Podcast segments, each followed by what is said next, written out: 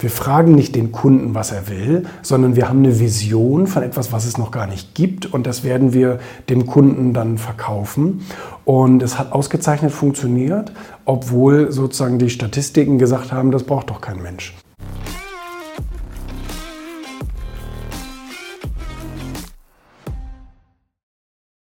Erfolg ist ja gleichzeitig Kunst und Wissenschaft. Das ist ja immer so ein bisschen diese Gratwanderung, die man hat zwischen Intuition und Formeln.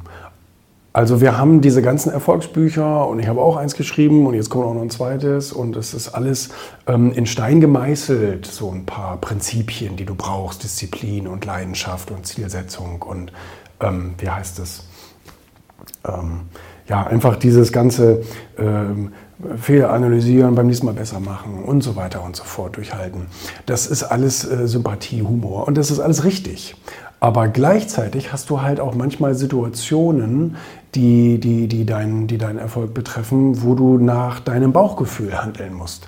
Also das bedeutet, es ist auf der einen Seite so ein bisschen, so ein bisschen spielerisch, so ein bisschen, so ein bisschen Kunst, wo man sagt, der macht es so, der macht es so, trotzdem haben beide Erfolg.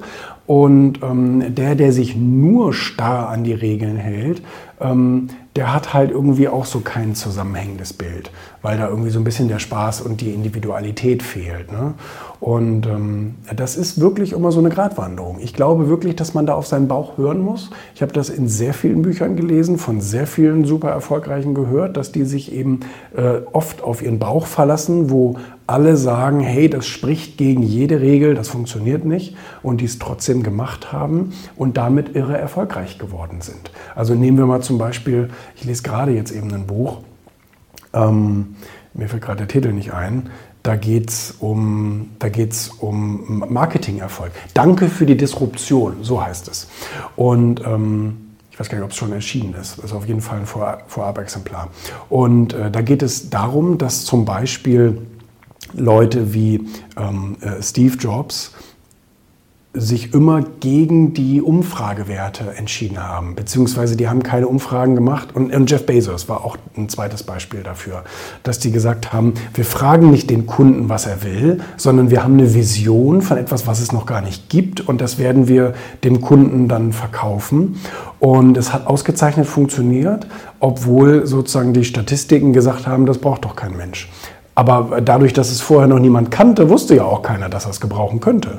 Von daher ist das so ein bisschen diese Kunst, wo man sich gegen Regeln ausspricht, aber natürlich trotzdem wieder Erfolgsformeln anwendet. Von wegen durchhalten und Risiken eingehen und la la la la la.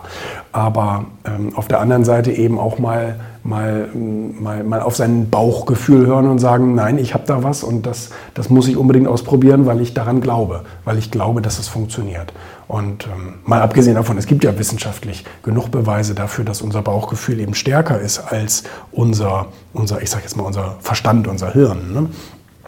Nee, von daher ist das wirklich eine Kunst und es ist eine Balance. Und man kann es manchmal einfach nicht rechtfertigen und sagt, ich weiß, dass es irgendwie gegen die Regeln verstößt, aber ähm, ich muss es machen, weil ich glaube dran. Ne?